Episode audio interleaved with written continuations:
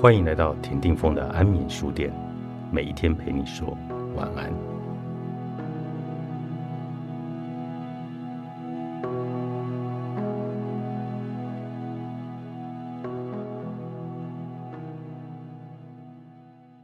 小刘是一个资源整合的高手，在一次聚会上，他讲了很多自己的创业经历。他通过合作方间接认识了业界大咖的事情，让我印象深刻。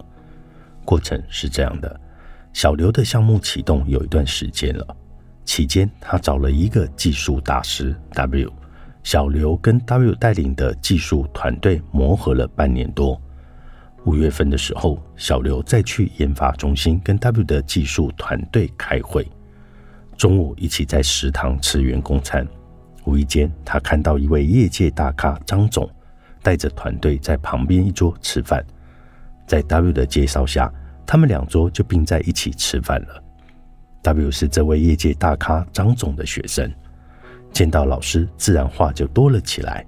从张总的新研发项目说到了跟小刘的合作，小刘听他们说到了自己，顺势接上话头说：“这次能跟您的高徒一起合作，我觉得非常的荣幸。”这一次跟 W 的团队合作研发的专案是一个新的领域。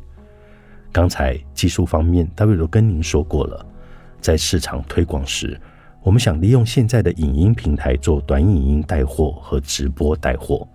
我看到您在直播间推广了您手上的这个产品了，我还记得您当时穿的是淡蓝色的衬衫呢，所以我也正想请教你。像我们的新研发产品在直播带货时需要注意什么呢？听完小刘的话，这位业界大咖非常的开心。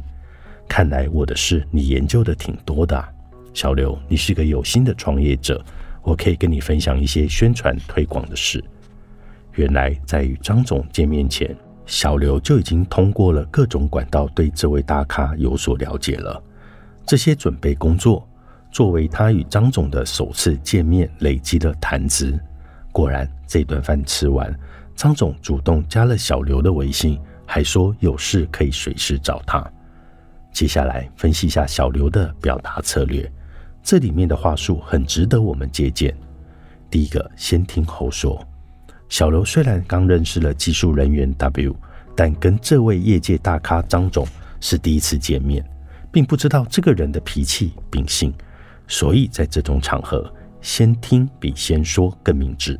有一些人会有盲点，认为好不容易透过介绍遇到自己要找的人，就要抓紧时间表达自己的事情。但需要提醒你的是，当你进入一个陌生环境，不冒犯这个环境中的人是很重要的。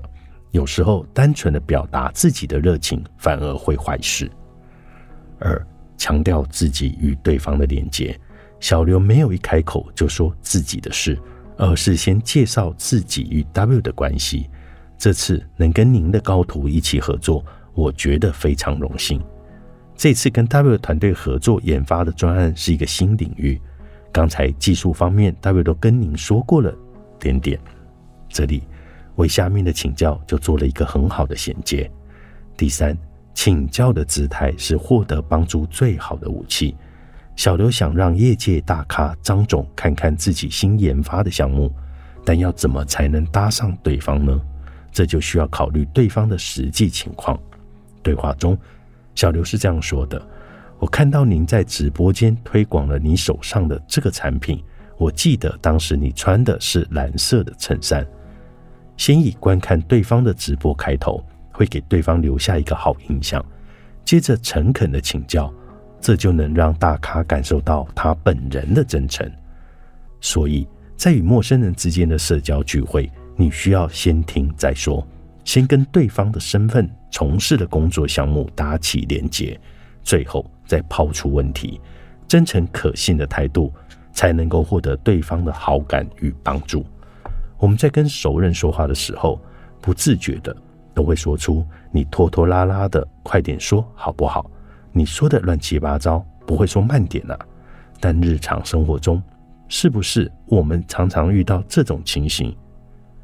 我要提醒你的是，不要认为自己对他人非常的了解，就可以无所顾忌的说话，自以为是的表达，反而会让自己屈居到被动的地位。相反的，也不能什么都不说，该说的话还是要去说，而不是让他人代你说。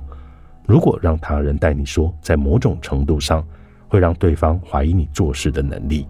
一个连话都说不明白的人，做事能靠谱吗？如果别人对你有了这种印象，显然就会对你不利了。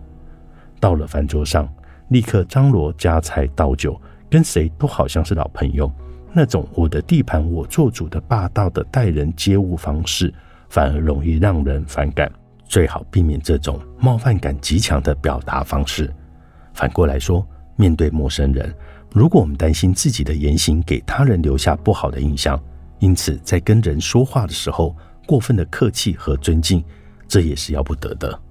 如果矫枉过正，总是担心自己冒犯到别人，就会适得其反。因为陌生人之间的表达，通常都是围绕着某一个专案的合作协商讨论，往往都带有目的性。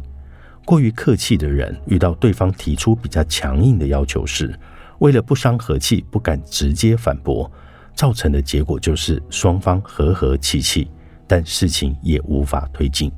如果合作的目的都无法达成，那客气又有什么用呢？一听就懂的逻辑表达力，作者宋小阳，采石文化出版。